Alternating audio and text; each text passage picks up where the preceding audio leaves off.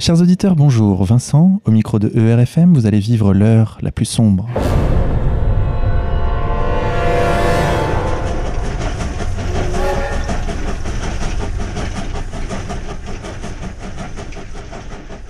Chers auditeurs, pour cette 27e émission, nous avons le plaisir d'accueillir André Pertusio. André Pertusio, bonjour. Bonjour. Merci beaucoup d'avoir accepté notre invitation. Vous êtes un résistant français de la première heure. Vous avez participé, avez même été l'un des initiateurs de la manifestation du 11 novembre 1940, la première manifestation parisienne de résistance à l'occupant allemand. Vous étiez alors étudiant à Sciences Po, membre de l'Action française et de la Corpo de droit. Et j'étais président de la Corpo de droit, oui. Vous avez eu ensuite un parcours très riche, vous avez été consultant pétrolier international, ancien conseiller juridique pour l'énergie à la Banque mondiale. Alors avant de revenir sur votre histoire, Monsieur Pertusio, laissez-moi indiquer à nos auditeurs que comme chaque semaine, je suis accompagné de mon partenaire animateur Xavier, de la rédaction d'égalité et réconciliation. Xavier, bonjour. Bonjour à tous.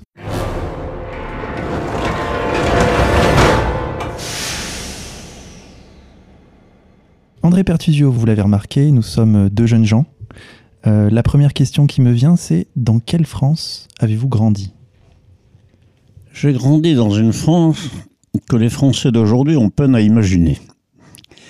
C'est-à-dire une France euh, française, une France patriote et une France où la liberté d'expression était totale. Et tout cela fait un changement avec la France actuelle en dehors du changement de génération et des manières de vivre, euh, évidemment.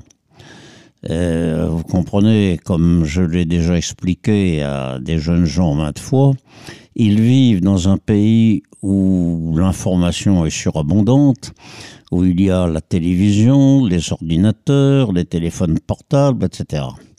Et j'ai vécu dans une France où tout cela était absolument inconnu dans une France où tout le monde n'avait pas le téléphone et tout le monde n'avait pas la radio. Ce qui fait que les informations étaient données essentiellement par la presse, qui était beaucoup plus développée qu'aujourd'hui. Il y avait par exemple une vingtaine de quotidiens en France, de l'extrême gauche à l'extrême droite, que je consultais notamment dans la, la salle des journaux, une salle spéciale, non pas de l'école libre des sciences politiques, où j'étais alors. Et cette presse était plus libre qu'aujourd'hui alors? Ah, la presse était totalement libre. Vous pouviez écrire n'importe quoi. Il n'était pas question de, des choses, des sujets tabous ou des expressions tabous et de ce que j'appelle l'information balisée qui est celle d'aujourd'hui. Ou quand on sort, pas, si j'ose ainsi m'exprimer, du chemin balisé, eh bien, on est accusé de déraper. Donc c'était un pays tout de même assez différent de celui dans lequel nous vivons un pays plus libre euh, Plus libre, très certainement. Euh, parce que euh, lorsque vous n'êtes pas en totale liberté de vous exprimer, vous êtes quand même moins libre. Il y a comme une espèce de, manière de penser et qui est inculquée aux Français, je dois le dire, depuis 70 ans à peu près. pour des raisons d'ordre essentiellement politique et idéologique, plus qu'autre chose. Monsieur Pertusio, vous êtes étudiant lorsque la Seconde Guerre mondiale éclate. Euh, très rapidement, c'est la débâcle. Les forces allemandes percent les lignes de défense françaises, au point même qu'en juin 1940, euh, les Allemands entrent dans Paris. Comment avez-vous vécu cette période? Bon, il faut quand même revenir euh, sur cette guerre. Et il faut remonter, je crois, à l'armistice du 11 novembre 1918. Euh, parce que, vous savez, j'ai comparé l'histoire un jour avec mon ami l'historien François Georges Dreyfus. Je lui ai dit que l'histoire était comme un pullover. C'est-à-dire que chaque maille n'existe qu'en fonction de la maille qui l'a précédée. Et l'histoire, c'est tout à fait cela. Et c'est la raison pour laquelle, je fais ici un petit aparté, euh, l'histoire est si difficile à enseigner et à concevoir. Parce que d'abord, elle est très complexe et qu'il faut tenir compte d'un très grand nombre pas de facteurs et d'éléments.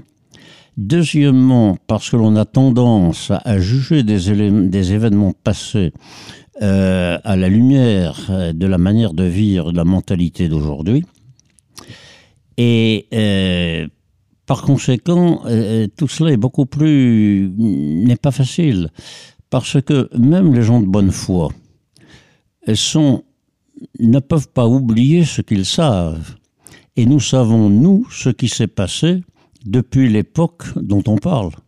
Alors qu'à l'époque, on ne savait pas du tout ce qui allait se passer. Alors, euh, je prends par exemple l'exemple de la dernière guerre, puisque vous m'en parlez, de la Deuxième Guerre mondiale. on prend des positions aujourd'hui pour ceci, pour cela, etc. Mais sans se rendre compte qu'en 1940, personne ne savait ce qui allait se passer par la suite. Maintenant, nous avons un gros avantage, nous savons tout ce qui s'est passé. Par conséquent, cela, indiscutablement, imprègne notre manière de penser, notre discours à propos de cette période. Alors j'ai dit qu'on remontait en 11 novembre 1918 parce qu'il faut remonter là.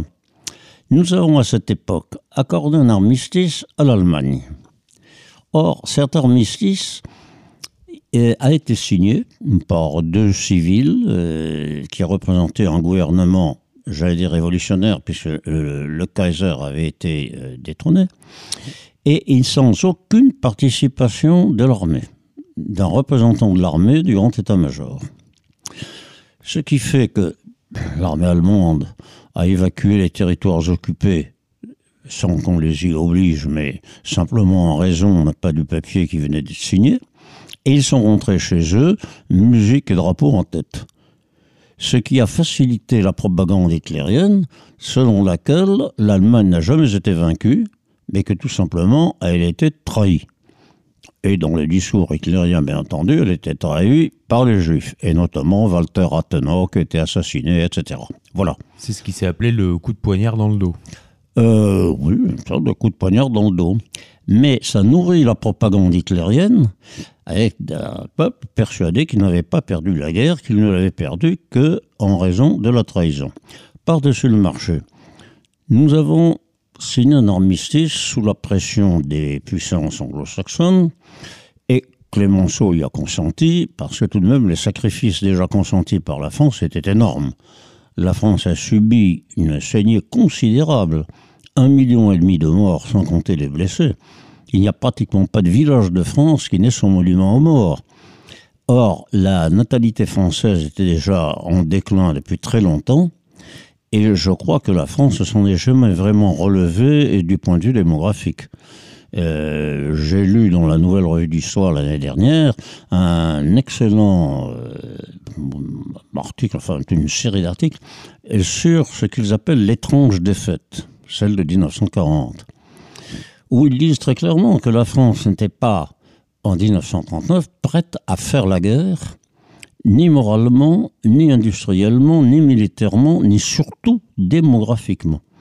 Et la France n'était pas équipée pour faire une nouvelle guerre après euh, être restée exsangue, si j'ose dire, après la guerre qu'elle a gagnée en 1918. Alors André Pertudio, malgré tout, en 1939-1940, la France est réputée avoir la plus grande et la meilleure armée du monde. Bah, nous vivions euh, justement, les, jeunes de ma génération euh, ont, baigné dans cette atmosphère. Parce que nos pères avaient gagné la Grande Guerre. Euh, nous étions vraiment de nouveau la grande nation. L'armée française était réputée la, meilleure armée euh, du monde. Nous étions fiers d'être français. Nous avions le deuxième empire du monde sur lequel le soleil ne se couchait jamais. Et cela a pénétré évidemment les mentalités des jeunes Français, ce qui explique euh, l'effondrement de notre univers, comme l'appelait euh, notre ami, euh, nom m'échappe, et qui a été blessé le 11 novembre 1940, et qui ensuite était le chef de cabinet de De Gaulle. Et qui nous disait, en effet, ce fut l'effondrement de notre univers. Quelque chose de si soudain, de si absolu, et cela était un des ingrédients qui ont créé la mentalité des jeunes, euh, précisément le 11 novembre 1940, lorsqu'on leur a interdit euh, d'aller à l'Arc de Triomphe euh, fêter les morts français alors, en le fleurissant. Voilà. Et concrètement, Monsieur Pertugeau, comment se passait cette occupation allemande au quotidien? Là, c'est très difficile à dire pour une raison très très simple, que tous les Français n'ont pas vécu cette période de la même façon. D'abord parce qu'il y avait ceux qui étaient en zone libre, c'est-à-dire en France tout de même, et puis ceux qui étaient dans la zone occupée. Et la zone occupée représentait quand même les trois cinquièmes, ne l'oublions pas. Et ensuite, après l'invasion de la zone libre par les Allemands, toute la France a été occupée encore que euh, la zone libre est restée euh, sur le plan, euh, comment dirais-je, administratif, sur le plan gouvernemental, quand même la France. Alors que la France occupée était quand même soumise d'abord aux autorités d'occupation. Il faut quand même aussi se souvenir que les selon les conventions de la haie, la police d'un pays occupé est tenue d'obéir aux autorités d'occupation. On l'oublie un petit peu trop souvent. Alors, Justement, euh, pour revenir à votre, euh, cas personnel, comment euh, vivez-vous d'abord la débâcle de l'armée française de ce moment-là, donc de cette débâcle de l'armée française jusqu'à ce fameux 11 novembre 1940 où vous prenez l'initiative, en tant que président de la, de la Corpo de droit, d'aller défier la consigne de l'occupant de ne pas commémorer l'armistice? Oui, euh, repartons un petit peu en arrière. La guerre a été déclarée euh, au début de septembre, de septembre 1939. Elle a été déclarée à la suite de la déclaration de guerre de l'Angleterre. Celle de la France a suivi dans l'après-midi, à la suite de la crise euh, polonaise, de l'affaire de Danzig et de la garantie donnée à la Pologne qui à ce moment-là était en discussion avec l'Allemagne pour l'affaire de Danzig, n'a pas eu du corridor, parce que le 15 mars 1939, Hitler a occupé euh, la Tchécoslovaquie. Alors que les accords avec l'Angleterre signés en marge des accords de Munich en 1938 étaient un accord entre Chamberlain et Hitler qui a été violé, non pas carrément par ce dernier. Et avec la garantie de la, de, la Grande-Bretagne, du Royaume-Uni, eh ben, les Polonais ont, au fond, euh, ont, offert une résistance beaucoup plus grande à Hitler, qui a envahi la Pologne, pas en 38. Et malheureusement, c'est à ce moment-là qu'il eut fallu attaquer l'Allemagne, alors que l'armée allemande était occupée en Pologne.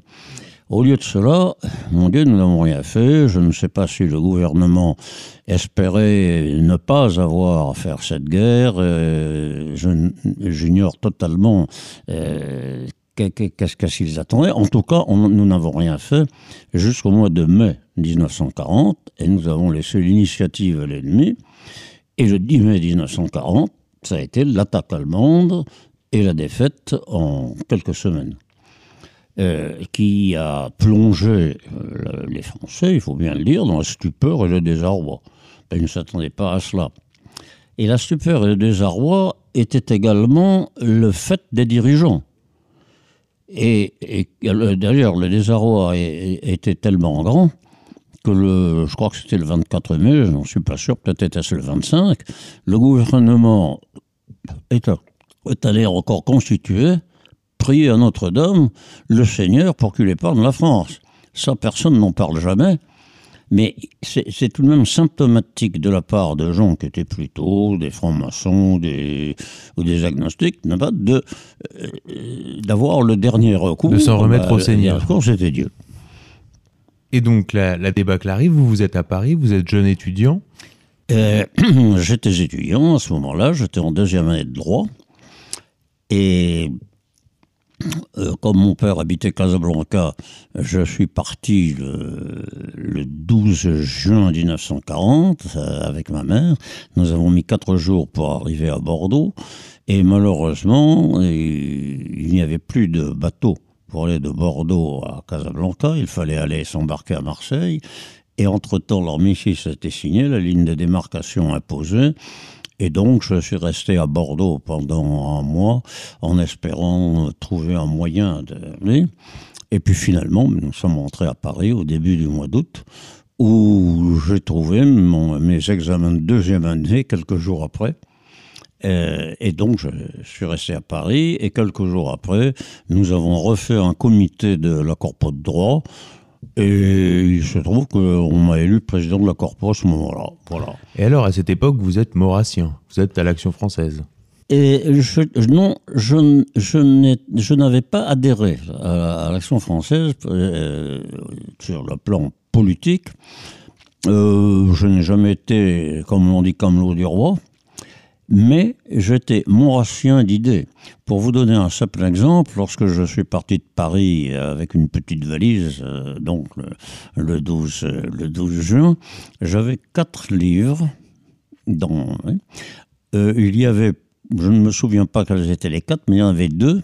Il y avait l'éthique de Spinoza, parce qu'à l'époque j'étais très intéressé, et mes idées politiques de Charles Maurras car j'ai toujours été d'idées maurassiennes. Et au point politique, bon mon Dieu, moi je suis. J'ai commencé à m'intéresser à la politique à l'âge de 15 ans, c'est-à-dire en 1936. En 1936, qui a été une année très riche en événements politiques, il y a eu l'occupation de la rive gauche du Rhin par l'Allemagne, sans réaction française. Il y a eu le Front populaire. Il y a eu euh, le début de la guerre d'Espagne. Enfin bref. Et à ce moment-là, bah, se sont formés chez moi mes, mes, mes tendances et idées politiques. J'étais à cette époque assez proche des croix de feu, euh, pour deux raisons. D'abord parce que les croix de feu, c'était, bon, ça évoquait la Grande Guerre, la victoire française, etc. Et aussi parce que euh, euh, l'un de nos objets sujets d'admiration de la jeunesse de l'époque, c'était Jean Mermoz. Jean Mermoz, le fameux aviateur, et qui se trouvait être vice-président des Croix de Feu. Voilà, à partir de là, bon, une, une trajectoire pas politique proprement dit, parce que je n'ai jamais fait de militantisme politique, mais je suis resté non pas dans une certaine vision euh, de la politique, euh, proche de l'action française, proche de la droite, des croix de feu, etc. Voilà. Et donc le 11 novembre 1940, vous participez à, à cette manifestation interdite? Oui. Est-ce que vous pouvez nous raconter comment l'idée vous est venue de participer à cette manifestation et comment elle s'est organisée? Euh, organiser euh, n'est pas le mot juste. Euh, parce que hum, il y a eu un certain nombre d'initiatives, les unes concertées, les autres qui ne l'étaient pas. À l'intérieur même de la, faculté de droit, il y a eu à la faculté de droit, avec certains dont Alain Griotren, qui est devenu plus tard un ami, et puis la Corpo, parce que tous les étudiants à droit n'étaient pas membres de la Corpo. Et de bouche à oreille, euh, ben nous, nous, sommes dits les uns les autres quand est paru la circulaire du recteur interdisant, euh, suivant euh, les ordres des autorités d'occupation, que les manifestations, la libération du soldat inconnu, lui, était interdite. Eh bien, c'était une réaction de, de, toute la jeunesse, la faculté des lettres également, dont le, président de la Corpo des lettres était d'ailleurs François de Lescure, qui était le père de Pierre Lescure, je crois que la particule est tombée à la libération. Et alors, euh, nous avons donc euh, imprimé des tracts euh, on les au typé à l'époque, on les a distribués partout, etc. Et il se trouve que les lycéens, eux, dans leur lycée, faisaient la même chose. Euh, pour eux, c'était plus facile parce qu'un lycée, c'est quelque chose qui est fermé, on peut organiser. Ce qui fait que les, les premières colonnes de manifestants sont arrivées à 4 heures de l'après-midi. C'était celle de Jean Chonsey, qui était emmené par celui qui deviendra plus tard le président de l'association des résistants du 11 novembre 1940, qui s'appelait Igor de Schotten, et qui est mort il y a malheureusement quelques, quelques années. Et à partir de ce moment-là, c'était cette manifestation euh, qui a dépassé ce que, ce que nous anticipions. Euh, moi-même, je me suis frayé un chemin sur les Champs-Élysées sans jamais pouvoir aboutir à l'Arc de Triomphe, car à ce moment-là, les Allemands, les troupes allemandes sont arrivés euh, pour nous en empêcher et euh, avec leurs voitures essayant de nous regrouper vers le centre des Champs-Élysées, alors que nous, nous essayons évidemment de nous échapper par les côtés. Et j'ai eu la chance de pouvoir m'échapper avec la plupart de mes amis, mais 125 des nôtres ont été arrêtés et ont passé euh, environ trois semaines ou, peut-être un petit peu plus à la santé ou recherche midi. Alors, quelle était la composition politique de cette jeunesse qui s'est rassemblée ce jour-là sur les, Champs-Élysées? Bon, écoutez. Y avait-il beaucoup de gaullistes, comme on pourrait le euh, penser aujourd'hui Il y avait beaucoup de gaullistes parce que la jeunesse euh, parisienne était gaulliste. Elle était gaulliste, non pas parce qu'on connaissait le De Gaulle, euh, personne ne le connaissait d'ailleurs, mais parce que, bon, il avait affirmé euh, de, ne pas accepter la défaite, etc. Et ça résonnait dans les oreilles de cette jeunesse et qui n'avait pas, qui avait été, comment dirais-je, stupéfaite par, la, par cette défaite et qui une réaction sur le coup, du, je le disais, du chagrin et de l'humiliation. Et nous avons été euh, gaullistes de sentiment, euh, non pas politiquement, mais de sentiment. Car à ce moment-là, le gaullisme ne représentait pas, euh, je veux dire, n'avait pas de poids politique, si j'ose dire. Le terme n'existait même pas ben, le terme de résistant, par exemple, a été employé pour la première fois par Maurice Schumann à la radio de Londres, justement à propos de la manifestation du 11 novembre 1940. Et, alors, après cette manifestation, bon, outre les, arrestations dont je viens de parler, les facultés, bien sûr, ont été fermées pendant trois semaines, l'interdiction pour les étudiants de circuler au quartier latin, etc. etc.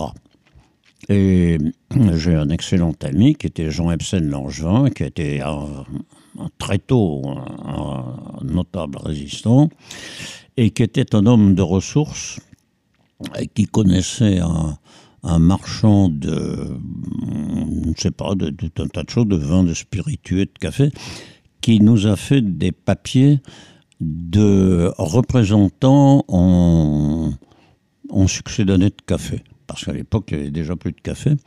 Euh, et alors, j'ai essayé pour, euh, pour, la forme de vendre du succès d'année de café. Dans certains cafés, je ne suis pas arrivé à vendre un seul paquet.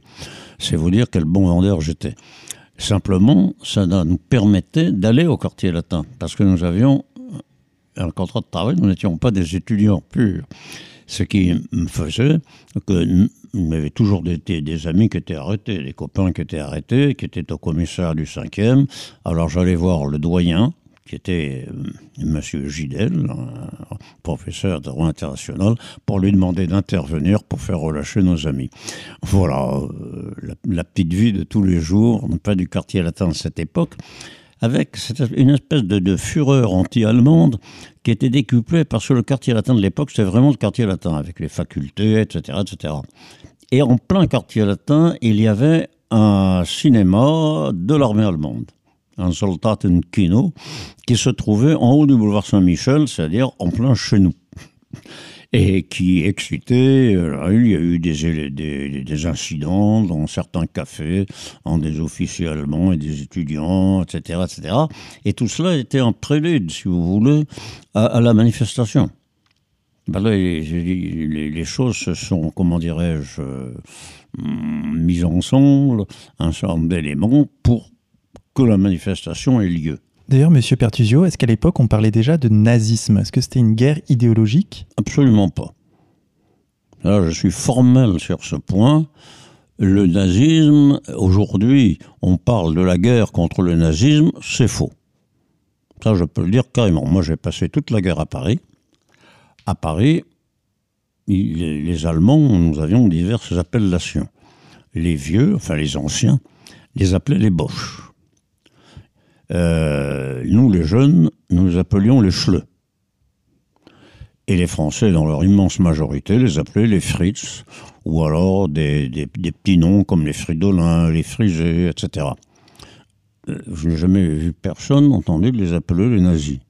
C'est à la Libération que j'ai appris que nous avions été occupés par les nazis. Voilà. Oui, parce que ça a été l'idéologisation de la résistance qui a été entreprise lorsque euh, Hitler a envahi l'Union soviétique le 21 juin 1941. Alors à partir de ce moment-là, euh, si vous voulez, ça a été la, lutte anti-nazie. De la même manière d'ailleurs que Hitler, de son côté, prétendait faire une croisade anti-bolchevique. voilà. Et concernant le terme de résistance française, est-ce qu'il y a eu une résistance française ou est-ce que c'est là aussi une réécriture a posteriori de l'histoire?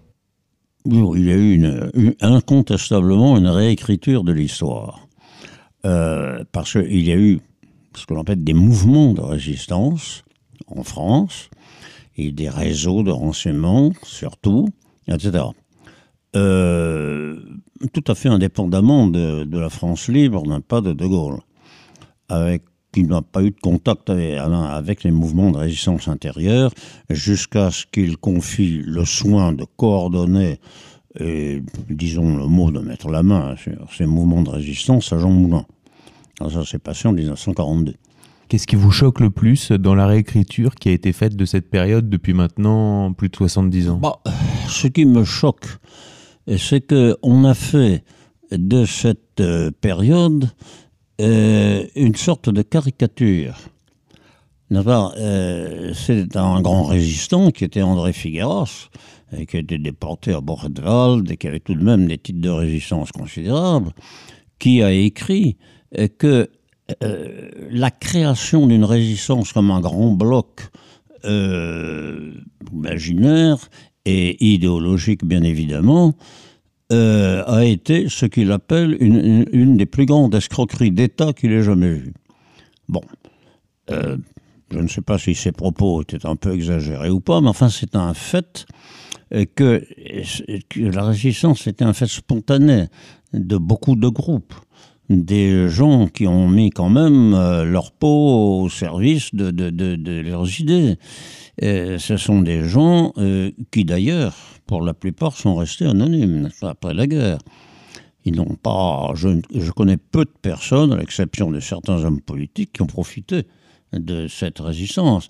J'ai notamment très bien connu un qui m'honorait de son amitié, qui était l'ambassadeur Chambon, et qui lui a poursuivi sa carrière diplomatique sans aucun avantage particulier alors qu'il fut un grand résistant. il était grand officier de la Légion d'honneur et, il a fait partie, n'a pas vraiment de, très actif de, la résistance. Il était délégué du Conseil national de la résistance. Enfin, et cet homme, eh bien, a porté témoignage de, euh, des vérités de l'époque. Et il a même écrit un article qui est assez sensationnel, qui avait paru, je crois, dans Carrefour, journal, etc., sur lequel il avait tenu à écrire ses qualités de résistance et même son numéro matricule à Bochenwald, et qui était intitulé Si Vichy n'avait pas existé, où il rend en quelque sorte une sorte d'hommage au gouvernement du maréchal, qui d'ailleurs, même Léon Blum en convenait, avait fait ce qu'il pouvait avec les moyens dont il disposait. Et moi, je cite toujours à ce propos, pour qu'il n'y ait pas quand même euh, d'équivoque, ce qu'on disait Winston Churchill lui-même, puisqu'il disait ceci textuellement J'ai beaucoup de respect pour le maréchal.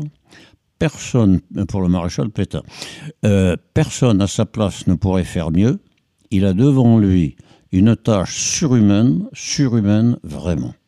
Alors on a parlé de cette euh, mythification et cette réécriture de l'histoire avec une mythification de la résistance dans un premier temps, et puis est arrivé une deuxième vague de réécriture de l'histoire dans les années 80, de gens qui pour le coup étaient tous nés après la guerre, et qui ont raconté que toute la France avait collaboré, et que ce qu'on a appelé l'idéologie française avait été la matrice même qui avait conduit au nazisme.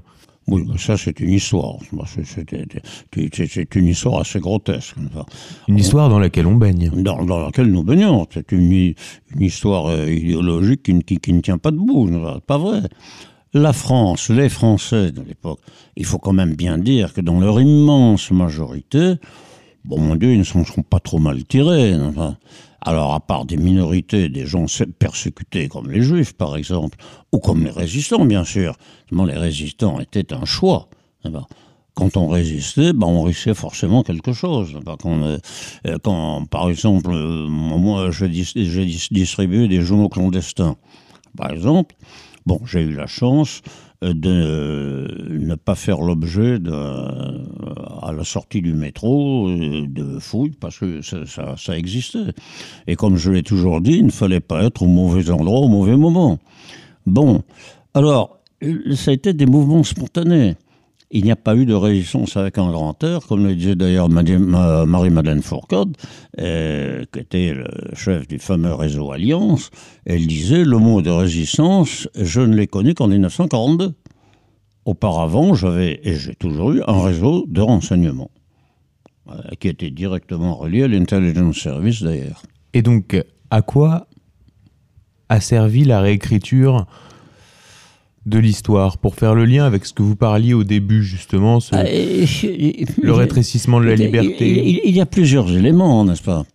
Et, dans l'histoire, un événement n'est pas euh, le, résultat de la résultante d'un seul facteur. C'est toujours une association de facteurs qui, à un moment donné, produisent un résultat. Et, et ben c'est l'histoire écrite et telle qu'elle l'a été, elle l'a été d'abord parce qu'il faut bien reconnaître que la propagande, l'action communiste a été fort bien organisée dès que l'Union soviétique a été euh, envahie par les Allemands. Car jusqu'à cette époque, il collaborait plutôt avec l'occupant, en raison pas du pacte germano-soviétique, et que le Parti communiste français, bon mon Dieu, suivait les, instructions. Bon, il ne faut pas oublier euh, que dès le 15 juin ou 16 juin, je ne sais pas, Jacques Duclos, qui était le secrétaire général du Parti communiste, est rentré à Paris dans les forums allemands. Avec lui, il y avait euh, Denis Ginolin, Maurice Tréant, d'autres, etc. Ils sont allés voir le lieutenant Weber, qui était un Allemand, qui commandait la censure allemande, etc., qui a donné l'autorisation de reparaître à l'humanité.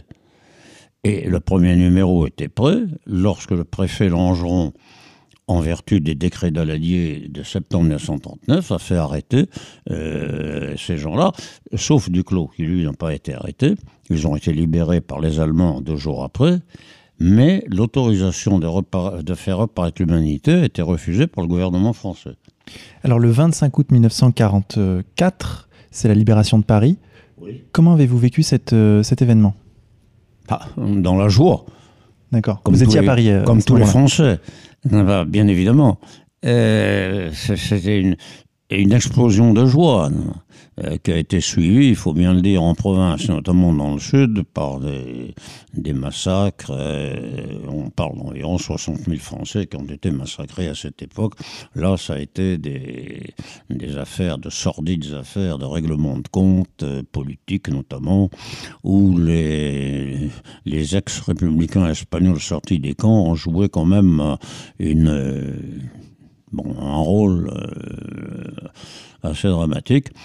Et donc, ça a été le côté noir, si vous voulez, de cette période, mais pour le reste des Français, c'était vraiment, bien entendu, la joie euh, de, la libération. Il faut bien en avoir conscience. Et je me souviens euh, que lorsque De Gaulle est entré à Paris, c'était, je crois, le, 25 août, euh, il a ordonné immédiatement un Tédéum à Notre-Dame. Et bien sûr, je suis allé avec euh, ma femme et mon beau-père, et nous sommes allés donc euh, près Notre-Dame, et à ce moment-là, il y a eu des tireurs de toit qui étaient du côté de la préfecture de police qui sont mis à tirer. Euh, alors évidemment, tout le monde est allé à se planquer pour, pour éviter des tirs éventuels. Bon, De Gaulle imperturbable est allé à Notre-Dame, enfin c'est quand même assez bien passé. Et bon, l'atmosphère était plutôt, était vraiment à la joie. Il faut bien le reconnaître. Après, après quatre ans, euh, bon, c'était une véritable explosion. Et quel souvenir gardez-vous de, de, la période qu'on a appelée l'épuration? Ah, ben, l'épuration était une période très très triste. Parce que, bien sûr, les, intérêts et les passions politiques s'en sont mêlés il est bien évident que, bon, on a arrêté des tas de gens qui, qui n'avaient pas collaboré du tout, parce que la collaboration a été très très limitée, ben, je dois le reconnaître, hein, c'est pas. Bon, je pense par exemple à un homme comme Sacha Guitry, euh, qu'un groupe de petits jeunes gens mandatés, on ne sait par qui ou par personne, a été arrêté au saut du lit et conduit en prison euh, en pyjama et, et, en pantoufles. il est resté deux mois comme ça en prison sans qu'on ait rien à lui reprocher. Et lorsque le juge d'instruction s'est penché sur son dossier, il n'y avait rien du tout. Et il a même fait paraître euh, une annonce dans le Figaro, ou dans les journaux, enfin le Figaro entre autres, euh, demandant que ceux qui avaient quelque à se plaindre de, Sacha Guitry euh, bien, veulent bien le manifester en écrivant au juge d'instruction. D'ailleurs que le dossier était pratiquement vide, bien entendu, il a eu un non-lieu. Mais c'est l'un des exemples, parce que les passions ont été menées à un tel point que dans le sud de la France, euh, bah, l'épuration a été sauvage encore des, des écrits euh, que, je pourrais citer, je préfère ne pas le citer, parce qu'il y a des choses assez abominables que Jean Giono, par exemple, a rapporté sur ce qui s'est passé dans sa ville, à Manosque, par exemple. Mais ça, c'est de toutes les époques, dans la nature humaine, l'exploitation politique des passions, etc.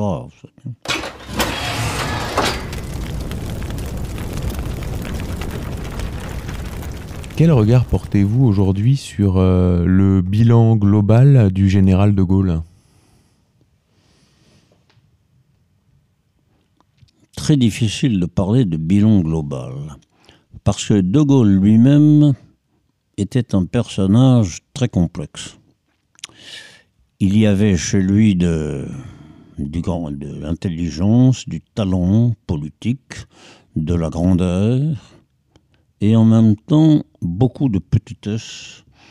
Et c'est Léon Blum qui le disait, une recherche de pouvoir personnel, de pouvoir, et qui était indiscutable.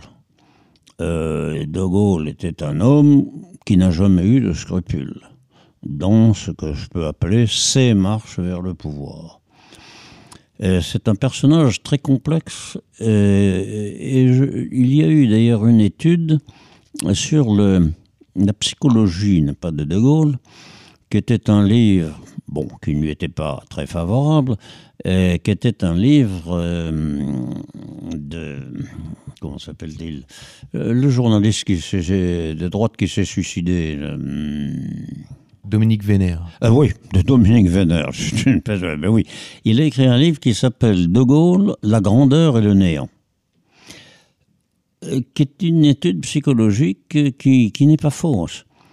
Car De Gaulle est un homme qui s'est toujours identifié à la France et euh, qui a agi mm, vraiment comme s'il était détenteur de ce que j'appelle la, la, la, la, vérité et l'intérêt français. Ce qui n'est pas toujours le cas d'ailleurs. Et il a été victime lui-même en mai 68 d'un concours de circonstances qui n'est pas forcément d'origine française. Euh, Marcelin, qui était ministre de l'Intérieur à l'époque, a même parlé des origines étrangères de mai 68. Parce qu'il ne faut pas oublier qu'à cette époque, De Gaulle avait une orientation qui n'était pas pro-américaine. Il avait de l'Europe une autre idée que celle des, celle des Américains, et il voulait faire une Europe, mais centrée autour de la France. Bref, ses intérêts étaient tout à fait opposés. Or, il se trouve qu'il y a eu mai 68. Est-ce une coïncidence? Vous savez, je, crois rarement en coïncidence et en matière historique. Je sais que le hasard a toujours joué un très grand rôle dans l'histoire des hommes, euh, mais le hasard lui-même a des composantes, si vous voyez ce que je veux dire. Et depuis, la France est donc rentrée dans le, le giron américain. La, France est rentrée dans le rang, ça c'est indiscutable. Et il y a eu euh, bon la, phase de réconciliation avec Pompidou, euh, l'entrevue de Reykjavik, etc. Et puis à partir de, la présidence de Giscard, ben, mon Dieu, euh, nous sommes restés dans le, sillage américain, dans l'Europe euh, actuelle, euh, bon, qui a été au fond préparée par les États-Unis depuis 1950, comme dans le sens d'une Europe fédérale, dans le sillage des États-Unis. Voilà, il faut reconnaître les choses comme elles sont. Quel regard portez-vous sur un homme de votre génération qui a été président de la République, qui a partagé jeune vos idées, qui s'appelle euh, François Mitterrand Mitterrand est un homme qui était fort intelligent. Il a dit une vérité profonde. Il, il avait quoi? Il avait, je crois, cinq ans de plus que moi. Et il a déclaré lui-même qui n'a pas eu 20 ans en 1940 n'a pas le droit d'en parler. C'était une manière un petit peu roide de s'exprimer, mais qui n'est pas entièrement fausse. Parce que avoir été témoin de cette période, l'avoir vécu est une chose. La raconter sur la base d'un pas de, livres d'histoire, de relations, de personnes, etc., c'est autre chose.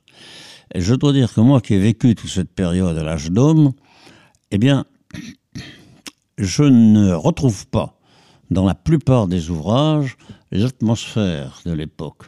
Parce que quand on vit en vrai, on sent, si vous voulez, la, les, on sent la situation, on sent les choses, et il est très difficile d'avoir ce sentiment lorsque l'on travaille sur documents, euh, comme la plupart, n'a pas des historiens, ou très souvent soi-disant historiens.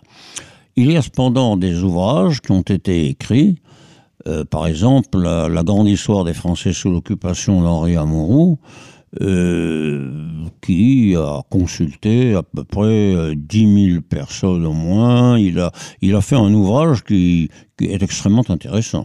Les dix volumes de la grande histoire des Français sous l'occupation est des ouvrages qui relate assez bien, euh, sinon complètement, parce que comme je le disais tout à l'heure, la réaction des Français, leur vie a été un petit peu différente euh, selon euh, ce qu'ils étaient, selon leur classe sociale, selon leur origine, par exemple, bon, bah, les Juifs bien évidemment, et selon le fait bon, qu'ils avaient choisi de résister ou non enfin la résistance d'ailleurs été quand même, il faut bien le dire, assez minoritaire en France, Elle n'est pas répandue comme cela, puisque un homme comme Pompidou, qui était un homme euh, de grande qualité, qui était professeur de lettres à Henri IV pendant la guerre, a avoué qu'il n'avait jamais entendu parler de la résistance. Alors c'est quand même assez extraordinaire, mais enfin c'est comme ça. Et la plupart des Français, ben, n'ont Français non plus. Hmm. Bah, alors, on a créé depuis une espèce de, de, de, de chose. Bon, la résistance avec un grand R, la collaboration avec un grand C, on était là, on était mais ça n'est pas vrai du tout.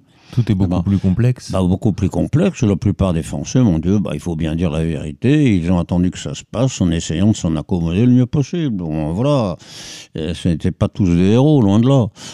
Et pour en revenir aux Américains, et pour euh, reparler de, François Mitterrand, je crois que François Mitterrand n'était pas tendre avec les Américains. Ah bah, François, euh, François Mitterrand était très très, était très, très lucide. Euh, mais c'était d'ailleurs un homme de droite, définitivement. Bah, il a choisi de faire ce qu'il a fait par bon intérêt de carrière, intérêt personnel, etc. Mais il, il, était extrêmement lucide. Celui qui a déclaré à un moment donné, c'était pendant sa présidence, les États-Unis sont en guerre avec la France, mais les Français ne le savent pas. C'est-à-dire qu'en d'autres termes, en guerre, c'est une façon de parler, bien évidemment. Et oh, il a eu des réflexions comme celles que je venais de signaler, qui sont quand même euh, assez intéressantes et pleines de sens. Et euh, je me souviens également qu'à la fin de sa seconde présidence, alors qu'il n'était plus euh, rééligible. Euh, El Kabash, qui était le, journaliste de télévision avec son équipe, euh, l'ont interrogé et, et lui reproché d'avoir été au gouvernement de Vichy, c'est l'abomination, etc., etc. Il était commissaire aux prisonniers. Et bon, on dit, mais il ne fallait pas, on brûle, pourquoi, etc., etc. Et Mitterrand a dit, mezzo voce, mais quand même d'une manière euh, audible, à son assistant qui était avec lui, j'aurais bien voulu les y voir. ce, qui, ce qui était plein de sens. Et que pensez-vous justement de, de ce qu'a fait Jacques Chirac dès son arrivée au pouvoir, c'est-à-dire de reconnaître la responsabilité de la France euh, dans Vichy? Oui, c'est complètement idiot et c'est surtout complètement faux. Mais Chirac, je dois avouer que je n'ai pas une très haute idée, non pas de Jacques Chirac. Mais euh, bon, politiquement, il a pensé que c'était la chose à dire. Voilà. Et quel regard portez-vous sur nos deux derniers présidents, que sont Nicolas Sarkozy et François Hollande? Bon, il vaut mieux ne pas parler de ce qui nous touche de près. Et comment jugez-vous euh, la situation de la France aujourd'hui? Je suis très inquiet. Je suis très inquiet parce que, comme je ne suis pas le seul à le dire d'ailleurs, enfin, euh, la situation interne de la France est quand même assez dramatique. Il y a des chiffres de chômage qu'on n'avait jamais vus en France. Euh, je ne sais combien de milliers d'entreprises ont fermé leurs portes. Euh, nous avons quand même, il faut bien le dire, une invasion migratoire absolument invraisemblable dans un pays euh, comme la France. Et euh, je ne sais vraiment, je ne sais pas comment la situation pourrait être rétablie. Vous pensez que la France est en danger de mort? Danger de mort, c'est peut-être trop dire. Euh, que veut dire la mort d'un pays? Euh, euh, On va d'y arriver euh, le jour où les Français deviendront minoritaires chez eux. Ce qui n'est pas absolument impossible à imaginer aujourd'hui, d'ailleurs. Enfin bon. Vous savez, il est déjà très difficile d'écrire l'histoire. L'imaginer est encore beaucoup plus difficile. Et quel conseil donneriez-vous à, à la jeunesse de France qui nous écoute? Si vous pouviez prendre ce micro pour lancer un appel Je, je, leur, je leur demanderais d'être français, comme leurs ancêtres, et de réclamer d'être libre de penser, de parler et d'écrire ce qui me paraît tout de même essentiel parce que j'ai l'impression qu'une grande partie de la population, et notamment des jeunes, et qui n'ont pas connu autre chose, et sont en train de subir, si vous voulez. Ils subissent dans leur manière de penser et dans leur manière de s'exprimer. Et ça, je pense que c'est très grave. Alors, on vous dit toujours, euh, qu'il faut être euh, anti-nazi, anti-ceci, anti-cela, anti-raciste. Tout ça, c'est très bien. Mais ça ne va pas jusqu'à la, propre la dilution de sa propre personnalité. Et c'est finalement vers cela qu'on arrive. Puisque maintenant, euh, si vous racontez à tout le monde que vous êtes fier d'être français, parce que la France a fait ceci et cela, on vous traite de raciste. Tout de même assez invraisemblable. Alors pour l'avenir, vous savez ce que disait Victor Hugo Qui disait, on parle de Napoléon, non sire, l'avenir n'est à personne, l'avenir est à Dieu.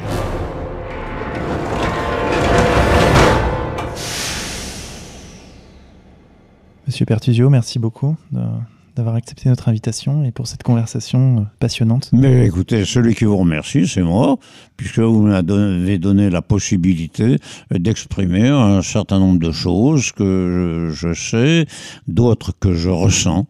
Et même si parfois il m'arrive de me tromper, ce qui est possible aussi, eh bien je demande pardon à ceux qui m'écouteront. Merci beaucoup. Xavier, on se retrouve la semaine prochaine pour une nouvelle émission? Tout à fait. Merci Vincent, merci Monsieur Pertusio. Merci à vous.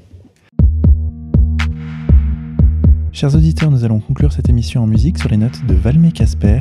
Son album Espoir est disponible sur le site contreculture.com. Nous allons écouter l'entre-saison. Bonne écoute à tous et à la semaine prochaine.